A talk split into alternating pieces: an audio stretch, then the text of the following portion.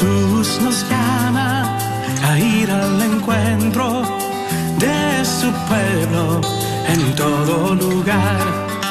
Jesús nos llama a ser misioneros, llevando paz y caridad. Hoy es el tiempo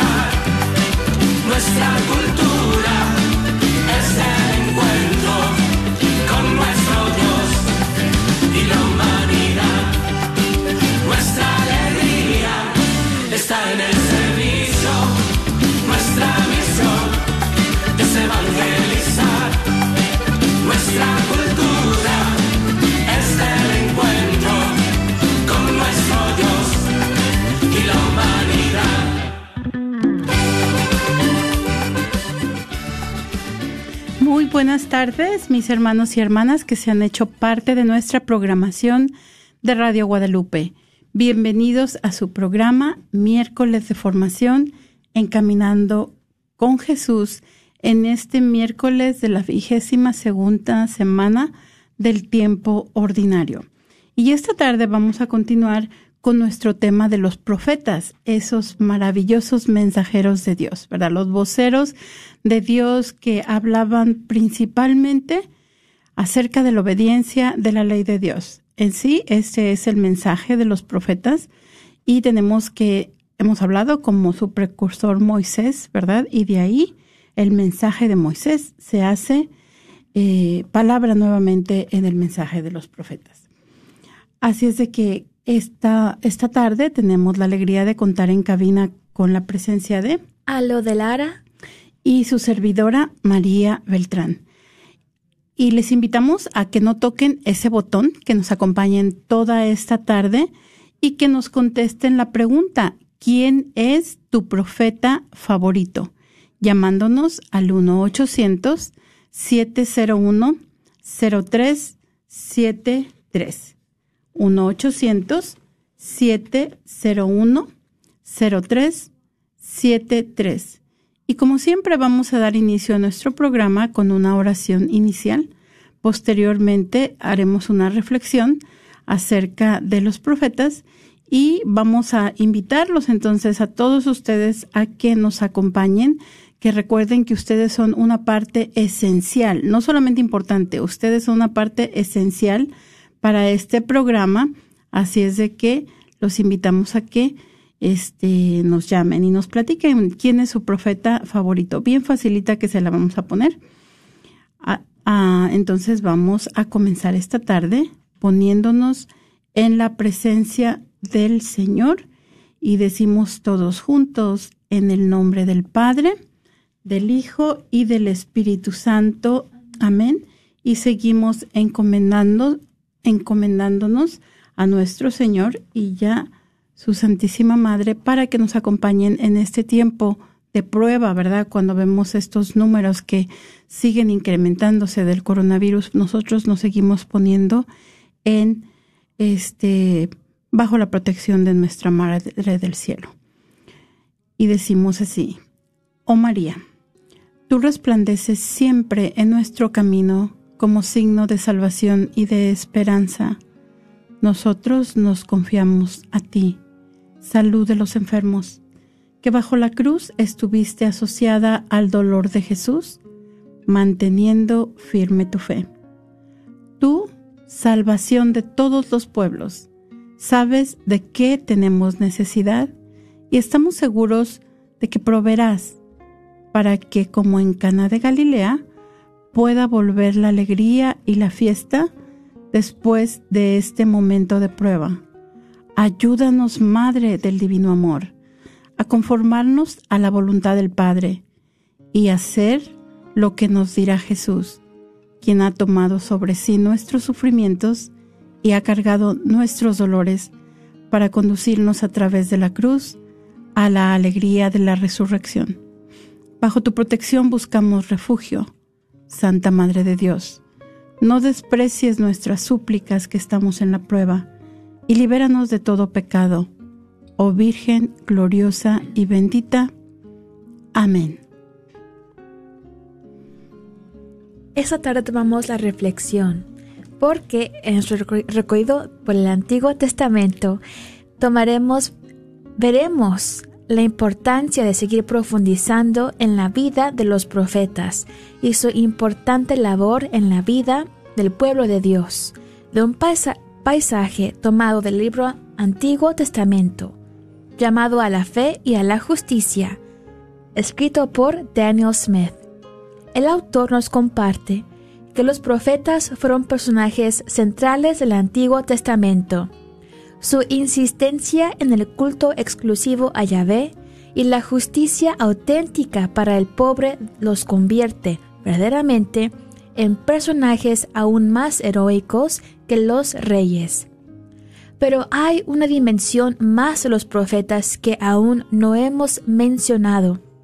Además de su rol como protectores de la ley, líderes militares, reformadores sociales, servidores y mensajeros, los profetas del Antiguo Testamento prepararon al pueblo para la venida de Jesucristo, el Mesías. Las palabras proféticas de Oseas, Isaías y otros sobre la venida del Mesías cumplieron más de un propósito. En el contexto inmediato de los tiempos en que vivió el profeta, esas palabras fueron mensajes de esperanza que hablaban del fin de los tiempos difíciles que el pueblo de Dios estaba viviendo. El Mesías, por venir, era una prueba más de que Dios no abandonaría a su pueblo. Pero más que eso, a la larga, las escrituras de los profetas y sus acciones nos preparan para el tipo de Mesías que Jesucristo sería. Las causas sociales de Jesús lo sitúan firmemente en la tradición de los profetas del Antiguo Testamento, un rol que él asume voluntariamente. Jesús hace comparaciones entre él y los profetas Elías y Eliseo dejando claro que él mismo entendía que su ministerio seguía también la tradición de los profetas del Antiguo Testamento. Al igual que aquellos profetas, Jesús manifestó su compasión por los, los pobres y los que sufren. Las comparaciones entre Jesús, Elías e Eliseo revelan la conexión tan estrecha de Jesús con los profetas del Antiguo Testamento. Recuerde los tres milagros de Elías que confirmaron la supremacía de Dios sobre el dios pagano Baal. Los tres años de sequía que Dios anunció a través de Elías, el alimento milagroso para el hijo de la viuda, los evangelios registraron milagros semejantes a estos, pero aún mucho mayores que cualquiera de estos. El Espíritu Santo está ligado también tanto con los profetas como con Jesús en el Nuevo Testamento. La sucesión de Elías por Eliseo es anunciada con estas palabras. El espíritu de Elías se ha posado sobre Eliseo, es decir, que el mismo espíritu que inspiró y sostuvo a Elías, o sea, el Espíritu Santo, está ahora en Eliseo. Al igual que Jesús, todo el pueblo de Dios comparte el ministerio de Cristo y está llamado a vivir y proclamar la oración y la compasión a todos. Y tú, hermano y hermana, que escuchas, cuéntanos, ¿quién es tu profeta favorito? Llamando al 1-800-701-0373, 1-800 7010373. Muchas gracias a lo que hermosa reflexión de los profetas y cómo es tan importante todo lo que podemos aprender de ellos, porque ellos en cierta manera o de muchas maneras nos hablan de cómo debemos comportarnos nosotros, ¿verdad? Este, en acción de gracias por ese Dios bueno que nos acompaña y nos muestra también han sido los llamados en su tiempo para mostrar eh, qué es lo que va a pasar con este pueblo de cabeza dura, ¿no?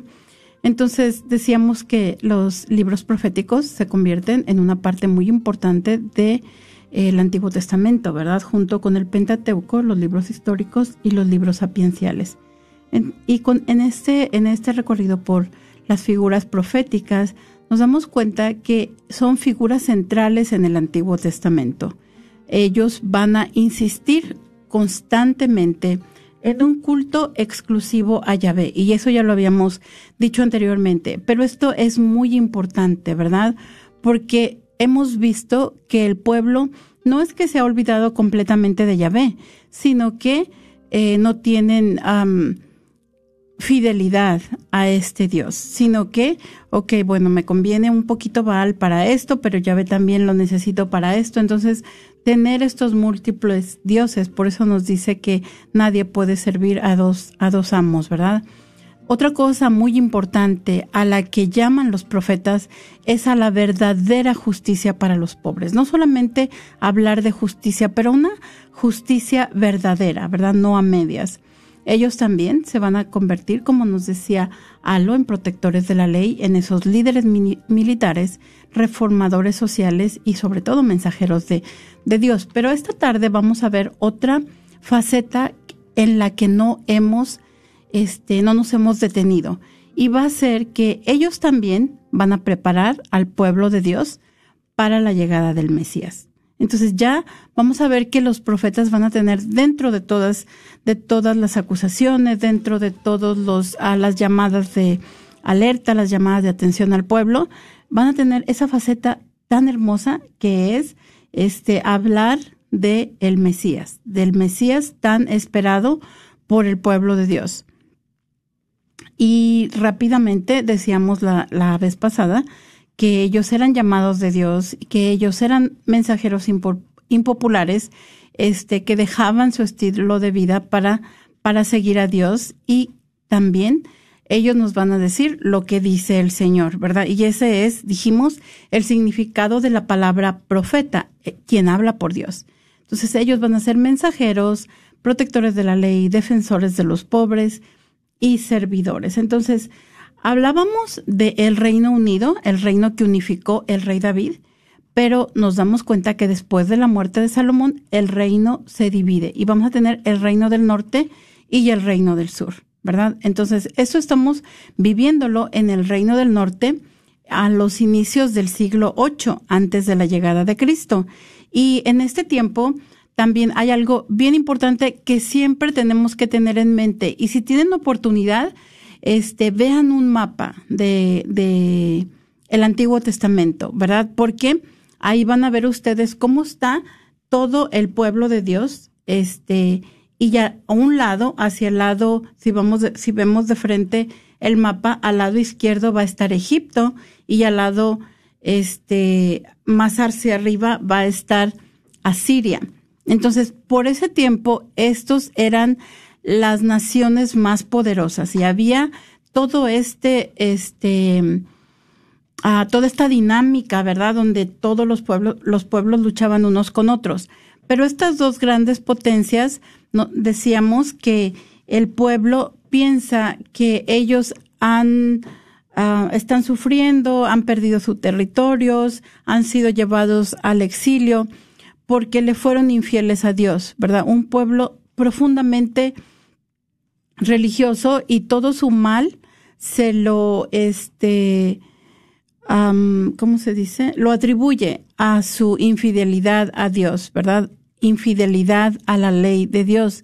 Y nosotros decíamos que también ellos estaban en el camino de estas, de estas naciones tan poderosas. Y ese era el paso, pues definitivamente que tarde o temprano eh, iban a ser, les iban a tocar las pedradas, ¿no? Entonces, sobre todo el reino del norte, que es el reino de Israel, va a conocer un tiempo de prosperidad. Se nos dice que el, el, el reino del norte era mucho más rico que el pueblo del sur, ¿verdad? Todo lo que, lo que encuentran en, las, en la arqueología. Eh, pero existe una gran desigualdad social y esto va a provocar la cólera del profeta Amos. ¿verdad? También Oseas va a atacar sobre todo el culto a Baal. ¿Se acuerdan de la esposa infiel? Entonces, ¿cómo ellos eran infiel? El pueblo era infiel a, a Yahvé, especialmente con Baal y su consorte. Entonces, aquí nos dicen los historiadores que Asiria, veíamos anteriormente, está debilitada. Bueno, pues ahora despierta, ahora se recupera, ¿verdad?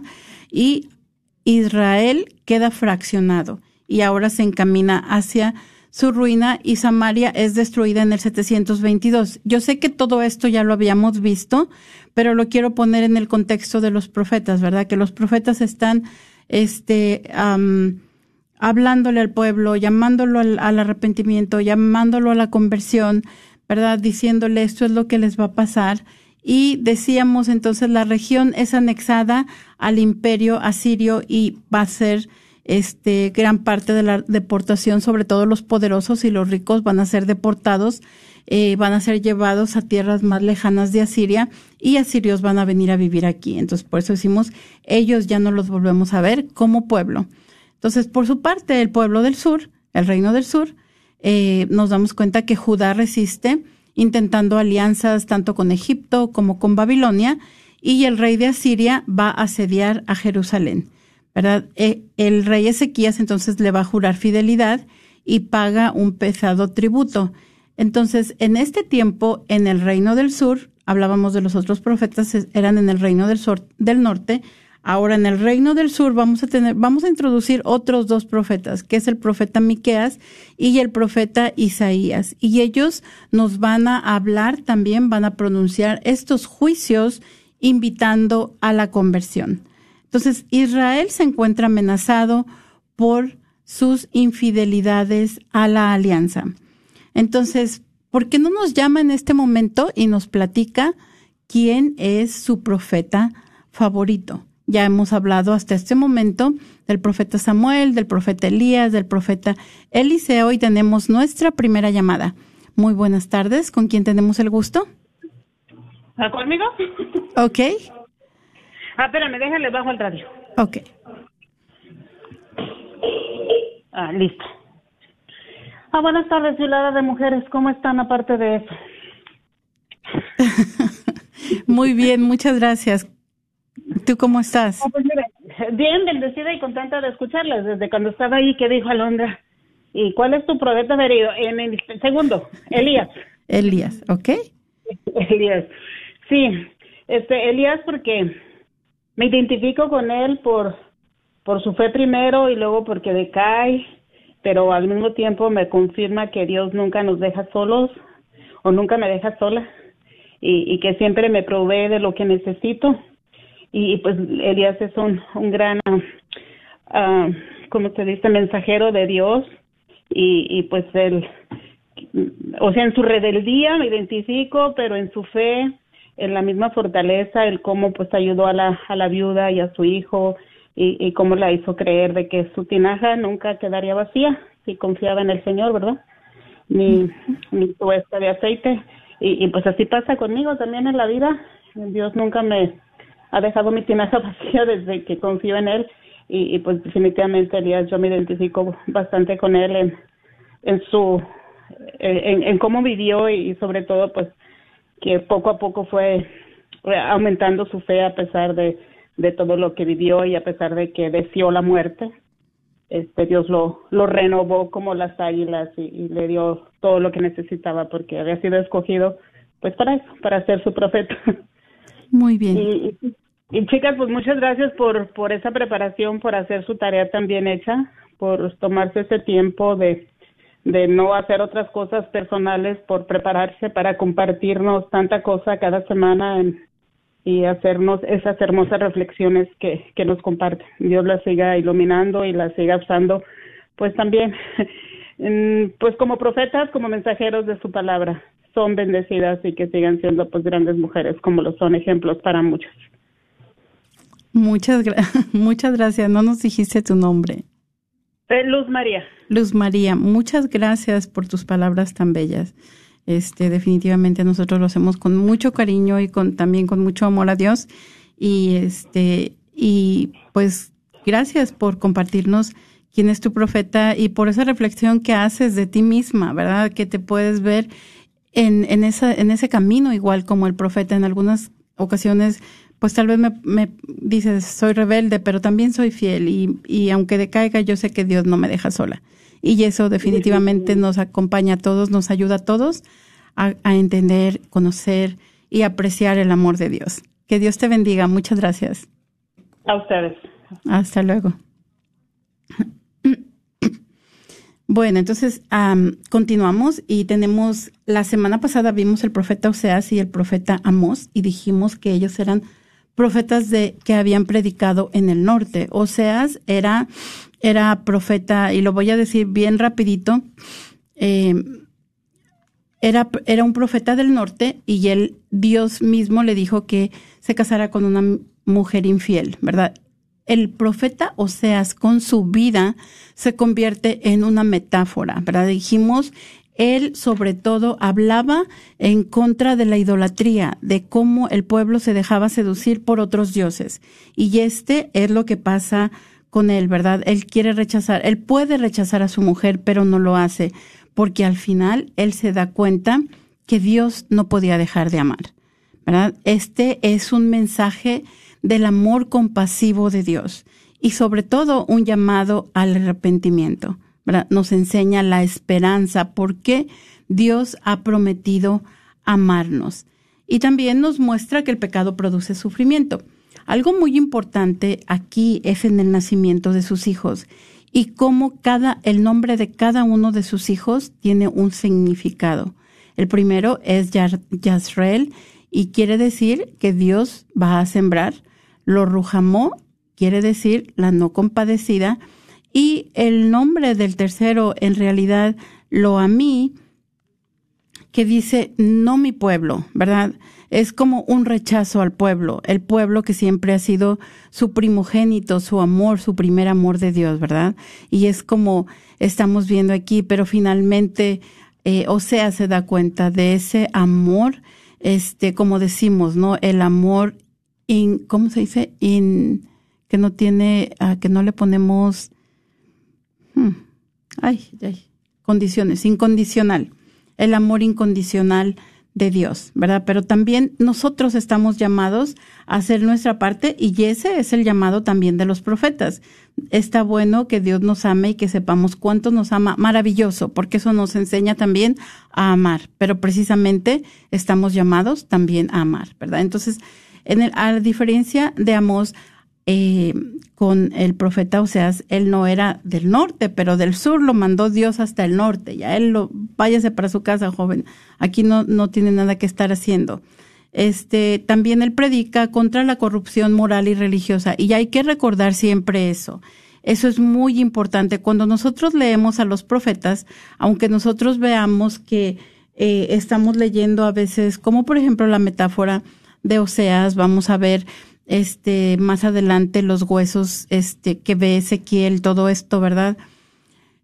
Siempre tenemos que tener en mente la ley de Moisés, ¿verdad? Moisés, el profeta por excelencia y la ley que Dios nos da, el amor a Dios y el amor al prójimo. Si vemos, a, por ejemplo, cuando vimos el profeta Natán, ¿verdad?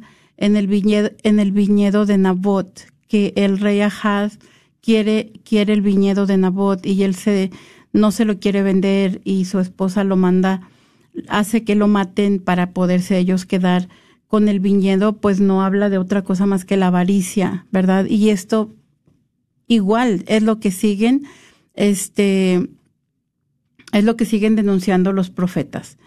Ah, entonces decíamos, él también tiene una lucha contra el becerro de oro, el lujo de los poderosos, volvemos a ver la vida corrompida de las, de las ciudades y nos dice que Dios va a castigar a los poderosos, este va a criticar las idolatrías, las violencias, las injusticias, la disolución y este la corrupción universal, ¿verdad?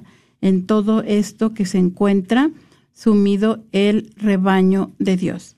Entonces, dentro de los profetas, todos estos profetas son antes del exilio. Eh, vamos a darnos cuenta que en el sur tenemos entonces, vamos a ver, dijimos esta tarde, el profeta Isaías y el profeta Miqueas. Entonces, el profeta Isaías también se le conoce como el quinto evangelio, ¿verdad? El profeta, porque es el, es el libro profético que se encuentra citado más veces en el, en el Nuevo Testamento, en los Evangelios. Es, por eso es que se le llama el quinto Evangelio. Y Isaías va a hablar unas palabras muy fuertes contra Judá. Le advierte al pueblo que por ser tan tercos, eso va a ocasionar su destrucción, pero también habla de la esperanza mesiánica. Y decíamos, esto es algo nuevo que estamos introduciendo esta tarde, ¿verdad? Que este, la llegada del Mesías nos dice, yo haré con ustedes una alianza eterna, obra de mi inquebrantable amor a David. Eso se encuentra en el capítulo 55. Isaías también habla del juicio del Señor, que es un rey verdadero que no es escuchado y vamos a ver más adelante que nos va a decir Miqueas que habló a un hombre de Dios a quien nadie amaba, ¿no? Muy triste escuchar estas palabras. El Todopoderoso, el Santo de Israel, es el Dios trascendente. Con todos estos adjetivos se refiere el profeta Isaías a, a este Dios de Israel. Y también nos habla que Dios ha ligado su suerte a un pueblo que le es infiel, ¿verdad? Vemos cómo repite las mismas palabras del profeta Oseas y no van a ser los únicos. El profeta Amos, el profeta Oseas y ahora Isaías también está hablando de este pueblo infiel. Entonces decíamos, este, este va a ser el libro más citado, el libro profético más citado en el Nuevo Testamento. Ahora, Aquí sí hay, vamos a poner un poquito de atención, ¿verdad?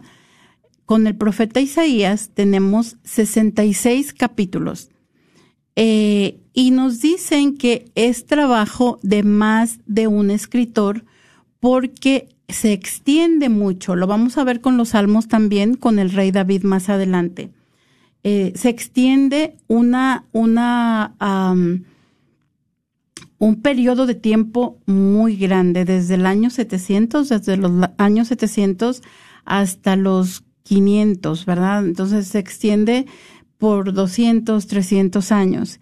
Y nos dicen los estudiosos, los que han puesto su lupa en las Biblias y ven puntos y comas y todo esto, ¿no? nos dice que el, los primeros 39 capítulos, y a lo mejor si ustedes no habían puesto atención antes, pero cuando está el capítulo, cuando se acaba el capítulo 39 del libro de Isaías, por ejemplo, yo tengo aquí a la mano la, libra, la Biblia latinoamericana y nos va a hablar de ese mensaje de consuelo a partir este, del capítulo 40, ¿verdad? Entonces, nos dice que los primeros 39 capítulos van a ser las historias del profeta Isaías de Jerusalén del que toma su nombre, ¿verdad? Entonces, este es el profeta Isaías. Del capítulo 40 al 45 se le llama segundo Isaías o deutero Isaías. Y este profeta nos dice que vivió a finales del exilio en Babilonia. Eso ya fue en los 530. Este, entonces, el tercer Isaías eran discípulos de segundo Isaías y escribió después este, del exilio desde Jerusalén. Entonces tenemos este libro del profeta Isaías que en realidad se ve la pluma de tres autores diferentes. Ahora, para nosotros, que es muy importante los derechos de autor, o si tú vas a hacer un escrito, tienes que poner quién lo escribió, este, en, el, en la antigüedad no era así, y ya lo hemos hablado en otra ocasión, era algo que se llamaba pseudonimia, ¿verdad? Este, y era una forma de atribuir una obra a un testigo importante de la fe hebrea y de la primera comunidad de cristianos para darle más autoridad y prestigio. ¿De qué se trata esto? De que si el trabajo del discípulo de, de estos personajes importantes de la fe hebrea seguían eh, con esa misma espiritualidad, seguían esa misma línea espiritual de su autor y este se consideraban como que eran trabajos de él, ¿verdad? Entonces, por lo pronto, entonces, en lo que corresponde a los profetas antes del exilio, vamos a hablar de el, este, Isaías 1 al 39. Y este libro es un libro hermosísimo y sobre todo es el libro más abundante de, la de los profetas, perdón, es el libro más abundante de los profetas. Por eso es que se encuentra en primer lugar. Dijimos, entre más abundante sea el libro, entre más grueso sea el libro de ese profeta, pues va a estar más adelante en la Biblia. Ah, entonces, vamos a ver, por ejemplo, eh, dijimos que era el ministerio del profeta Isaías en Jerusalén y tenemos algo muy importante que es la visión del Señor en el templo, ¿verdad? Isaías se, proclama él mismo indigno de ser el mensajero de Dios, ¿verdad? Pero ¿de qué manera le responde Dios? Bueno, pues un serafín va a tocar y purificar sus labios y de esta manera va a quitar su pecado, ¿verdad? También Isaías nos va a predecir la terquedad del pueblo y que la terquedad de este pueblo va a conducirlos a la caída de Judá. ¿verdad? Eh, el profeta también le pregunta al Señor hasta cuándo, y esto lo vemos en los versículos 11 y 12, y nos dice, yo dije, ¿hasta cuándo, Señor? Y él me respondió, hasta que las ciudades queden devastadas, sin habitantes, hasta que las casas estén sin un hombre y el suelo devastado sea una desolación. El Señor alejará a los hombres y será grande el abandono en medio del país.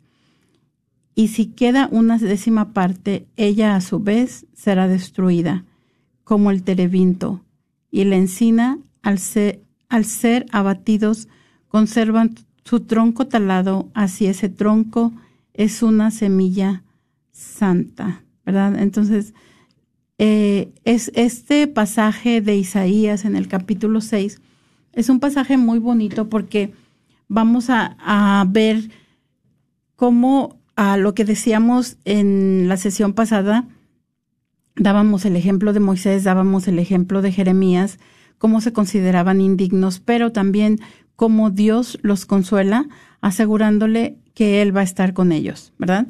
Entonces tenemos, tenemos la visión de Isaías y nos dice, vi al Señor sentado en un trono elevado y excelso, y las orlas de su manto llenaban el templo. Unos serafines estaban de pie por encima de él, y cada uno tenía seis alas. Con dos se cubrían el rostro, y con dos se cubrían los pies, y con dos volaban. Y uno gritaba hacia el otro, Santo, Santo, Santo es el Señor de los ejércitos. Toda la tierra está llena de su gloria. Los fundamentos de los umbrales temblaron al clamor de su voz, y la casa se llenó de humo. Yo dije, ay de mí, estoy perdido, porque soy un hombre de labios impuros y habito en medio de un pueblo de labios impuros, y mis ojos han visto al Rey, el Señor de los ejércitos. Uno de los serafines voló hacia mí, llevando en su mano una brasa que había tomado con unas tenazas de encima del altar. Él le hizo tocar mi boca y dijo, Mira, esto ha tocado tus labios. Tu culpa ha sido borrada y tu pecado ha sido expiado. Yo oí la voz del Señor que decía, ¿A quién enviaré? ¿Y quién irá por nosotros? Y yo respondí, aquí estoy, envíame. Entonces, ¿cuál es, ¿cuál es el pretexto que pone Isaías para no predicar la palabra del Señor? Bueno, pues mis labios están impuros, ¿verdad? ¿Y qué es lo que hace Dios para calmarle un poquito los nervios? Pues él mismo le purifica los labios. Y ya Isaías está listo para lanzarse en misión. Entonces los invitamos a ustedes también que nos escuchan esta tarde a que nos hablen y al igual que Luz María nos platiquen quién es su profeta favorito, llamándolos al 1-800-701-0373. 1-800-701-0373. También tenemos otro pasaje en el profeta Isaías y yo les recomiendo que este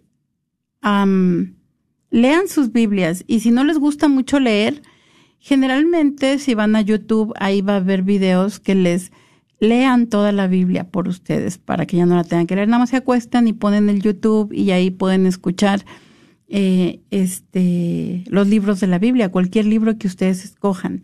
Nada más tienen que, no tienen que estar leyendo, ¿no? Entonces, también dentro de esta, de esta sección del profeta Isaías, vamos a tener el cántico de la viña, ¿verdad? Y eso se va a encontrar entre el capítulo 5, al inicio del capítulo 5, y nos dice en este canto, nos habla del pueblo elegido de Dios como la viña del Señor, ¿verdad? Su pueblo es su viña y nos dice así, voy a cantar en nombre de mi amigo el canto de mi amado a su viña. Mi amigo tenía una viña en una loma fértil. La cavó, la limpió de piedras y la plantó con cepas escogidas. Edificó una torre en medio de ella y también excavó un lagar. Él esperaba que diera uvas, pero dio frutos agrios. Y ahora habitantes de Jerusalén y hombres de Judá, sean ustedes los jueces entre mi viña y yo. ¿Qué más se podía hacer por mi viña que yo no lo haya hecho? Si esperaba que diera uvas, ¿por qué dio frutos agrios? Y ahora les, haré conocer lo que haré con mi viña. Quitaré su valla y será destruida. derribaré su cerco y será pisoteada. La convertiré en una ruina, y no será podada ni escardada. Crecerán los abrojos y los cardos, y mandaré a las nubes que no derramen lluvia sobre ella, porque la viña del Señor de los ejércitos es la casa de Israel, y los hombres de Judá son su plantación predilecta. Él esperó de ellos equidad, y hay efusión de sangre. Esperó justicia, y hay gritos de angustia, ¿verdad? Y nos habla también en esta parábola de la viña de cómo está sufriendo su pueblo y también de cómo todas estas, este, todas estas transgresiones a la ley van a hacer, van a ser la ruina de Israel a mano de otras naciones. Entonces ustedes también háblenos esta tarde y platíquenos quién es su profeta favorito, llamándonos al 1-800-701-0373. 1-800-701-0373.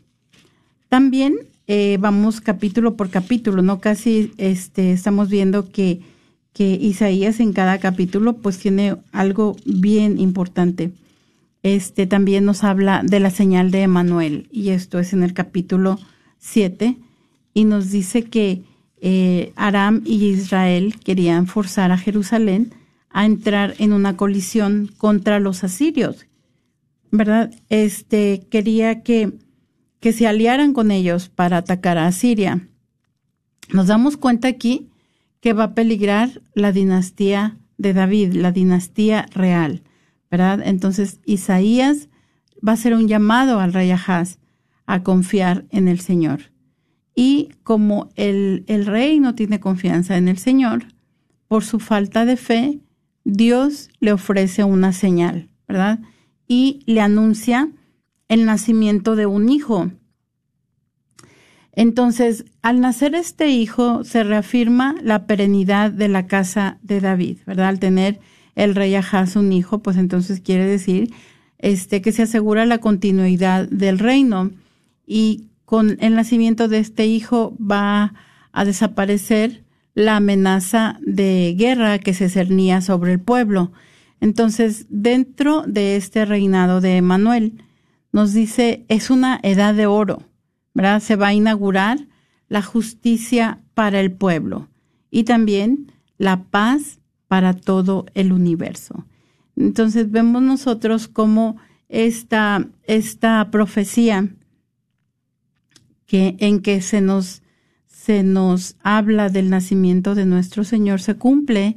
En ese tiempo se cumple para el rey Ahaz, tiene su hijo, pero también nos damos cuenta que en el en el Nuevo Testamento, en el cumplimiento de las promesas, cómo esta profecía se hace realidad.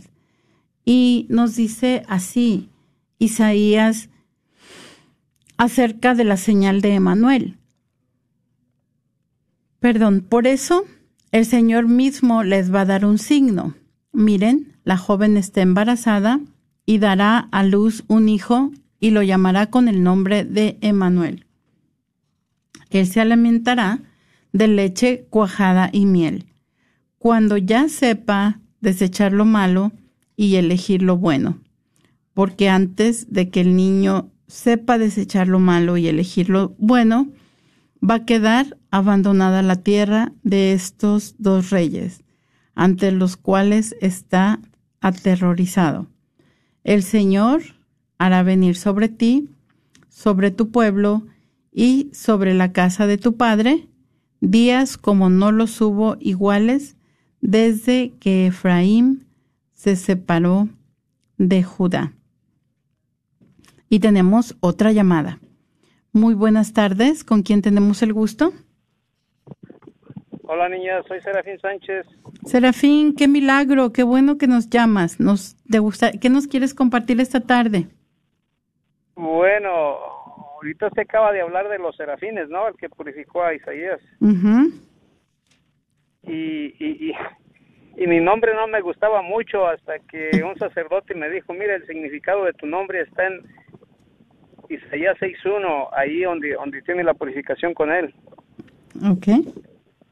Entonces, y le digo, ¿y qué significa todo esto? Pues es una historia muy bonita, se supone que está Isaías ahí en el templo del Señor y bueno, viene el serafín, le toca la boca con el pisón y, y me dice, y me dice el, el padre, dice, mira, eh, tu nombre significa ángel de Dios que quema por amor a Dios.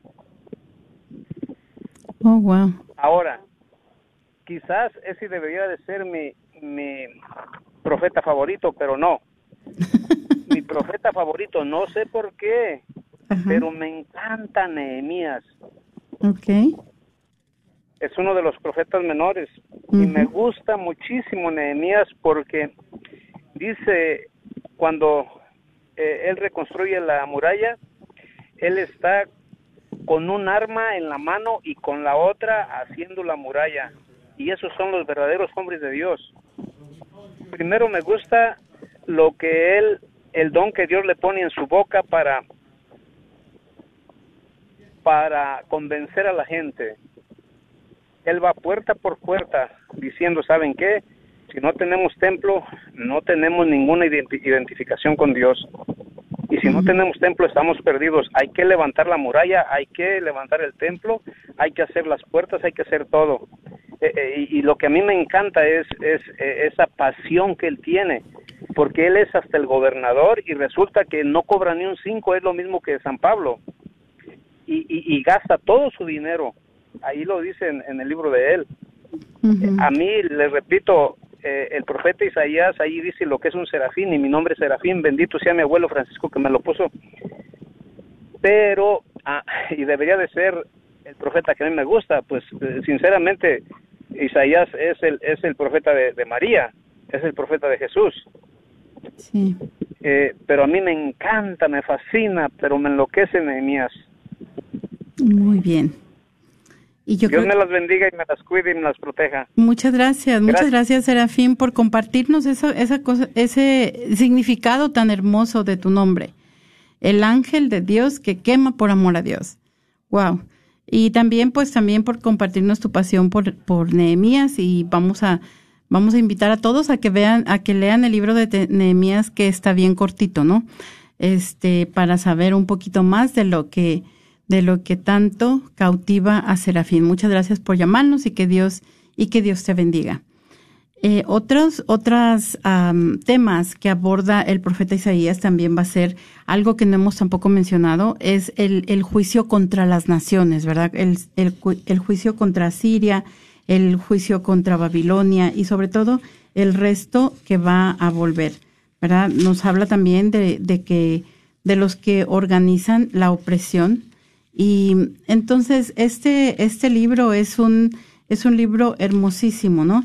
Pero también nos damos cuenta eh, que hay muchas naciones que están en, este, atacando a este pueblo de Dios y que Dios también se sigue apiadando de, de su pueblo que tanto, que tanto ama a pesar de la desobediencia, igual que nosotros, ¿no? Igualito que nosotros, a pesar de ser desobedientes, a pesar de, de ser idólatras, a pesar de dejarnos seducir por cosas banales y, y pues de no ir a misa por estar viendo la novela o de no ir a misa por estar viendo el fútbol, todas estas cosas ¿eh? se, se, convierten en esas idolatrías que estamos nosotros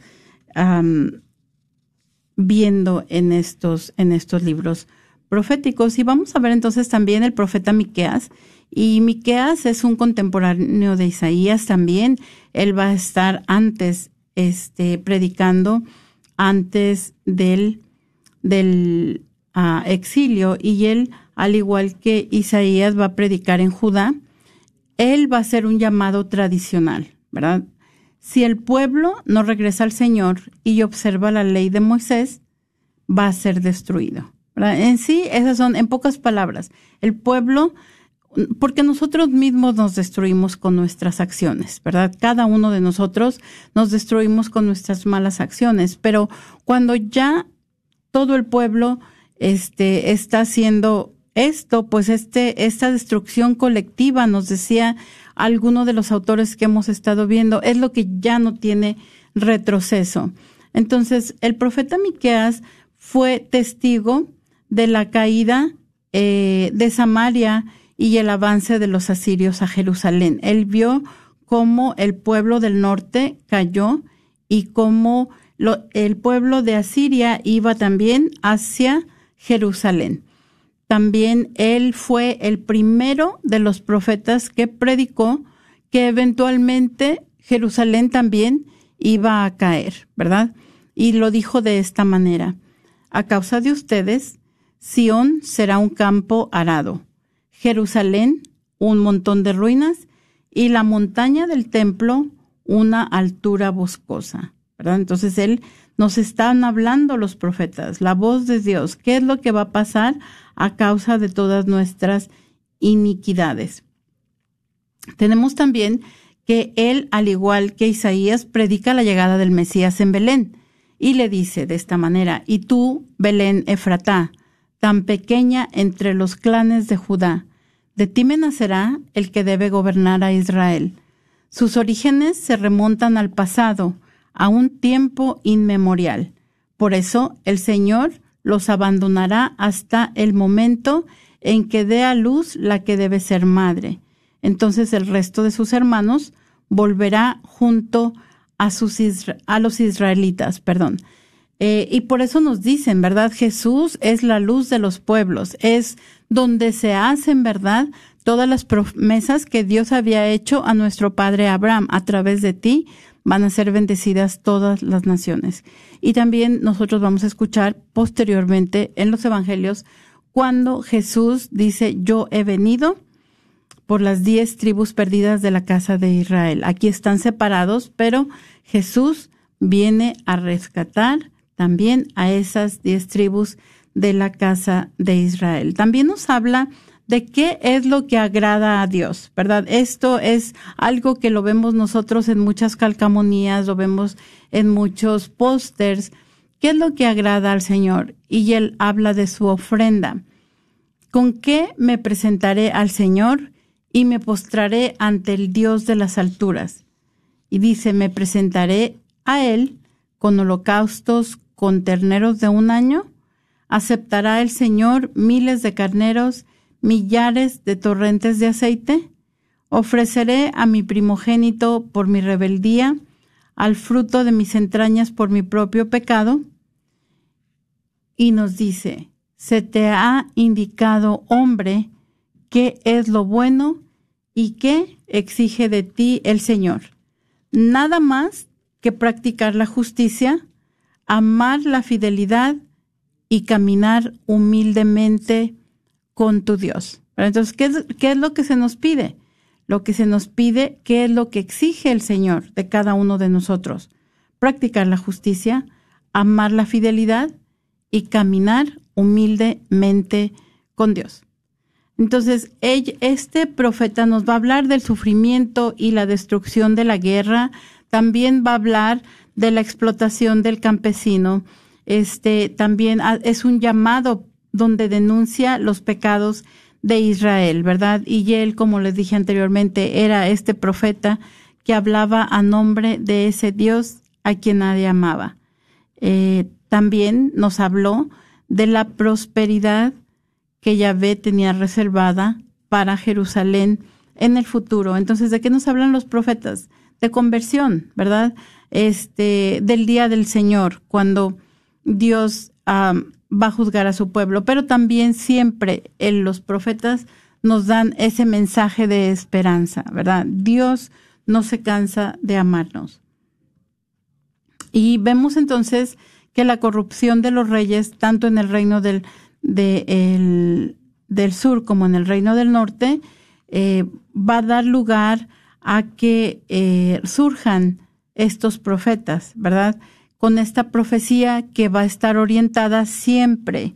Es algo que tenemos que tener bien en cuenta, ¿verdad? Cuando leemos los profetas, bueno, los profetas no nos dicen que hagamos nada diferente a la ley de Moisés, ¿verdad? Nos hablan de ese balance social, porque en la ley de Moisés se nos habla del amor a Dios y del amor al prójimo. Entonces, nos hemos estado hablando de los profetas tan escandalizados por el, la riqueza excesiva de algunos y la miseria comparada con la miseria en la que viven otros, ¿verdad? La mayoría. Entonces, es un balance social donde el rico comparte con el pobre, donde se practica la justicia, donde se distribuye la tierra, este, también va a, nos va a hablar eh, del politeísmo de los cananeos, eh, de los reyes y los terratenientes, ¿verdad? Nos, va a hablar de esa seducción de la que son objeto el pueblo de Dios y estamos hablando aquí de los reyes y terratenientes, pero en realidad nos vamos a dar cuenta que muchos eran este idólatras en una manera o en otra. Y tenemos entonces que la suerte del pueblo hebreo va a estar determinada tanto por Egipto como por Asiria como por Babilonia, las grandes potencias de ese tiempo, ¿verdad? Ah, y entonces le damos esta tarde las gracias tanto a María, a Luz María como a Serafín porque se animaron a llamarnos y a todas las personas que estuvieron escuchándonos en a través de las ondas radiales y también a través de Facebook. Muy, muchas gracias a todos y que Dios los bendiga. Hasta dentro de ocho días con el favor de Dios. Concluyamos con nuestra oración en el nombre del Padre, del Hijo y del Espíritu Santo. Amén. Virgen Santísima de Guadalupe, Madre de los ángeles y Madre de las Américas, acudimos a ti hoy como tus amados hijos. Te pedimos que intercedas por nosotros con tu Hijo, como lo hiciste en las bodas de Caná ruega por nosotros, Madre amorosa, y obtén para la nación, para el mundo, para todas las familias, la protección de tus santos ángeles, para que podamos salvarnos de lo peor de esta enfermedad, Para aquellos que ya están afectados, te pedimos que les concedas la gracia de la sanación y la liberación. Amén.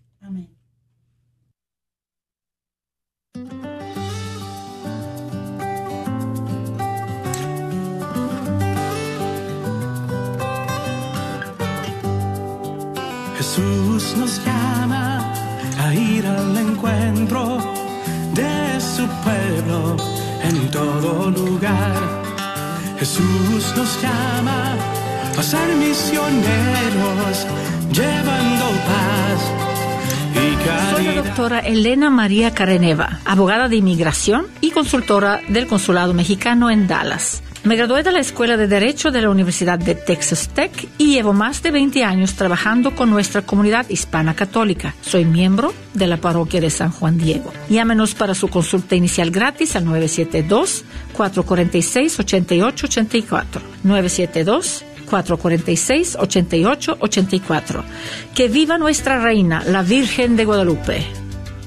Queridos hermanos en Cristo Jesús, les estamos haciendo una cordial invitación para un retiro espiritual llamado Camino a Damasco, que se realizará este sábado 25 de septiembre en el pabellón de la Iglesia Católica Inmaculada Concepción de Corsicana. Tendremos una charla para matrimonios y también hora santa. Comunicarse al teléfono 903-851-3173.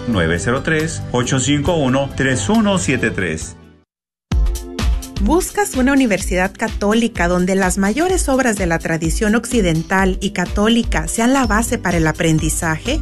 ¿Todo en un entorno fiel al magisterio? La Universidad de Dallas ofrece una educación en artes liberales excepcional, preservando la sabiduría del pasado mientras prepara a los estudiantes para futuros que cambiarán el mundo. Excelente académicamente, siempre fiel. Aplique hoy visitando udalas.edu.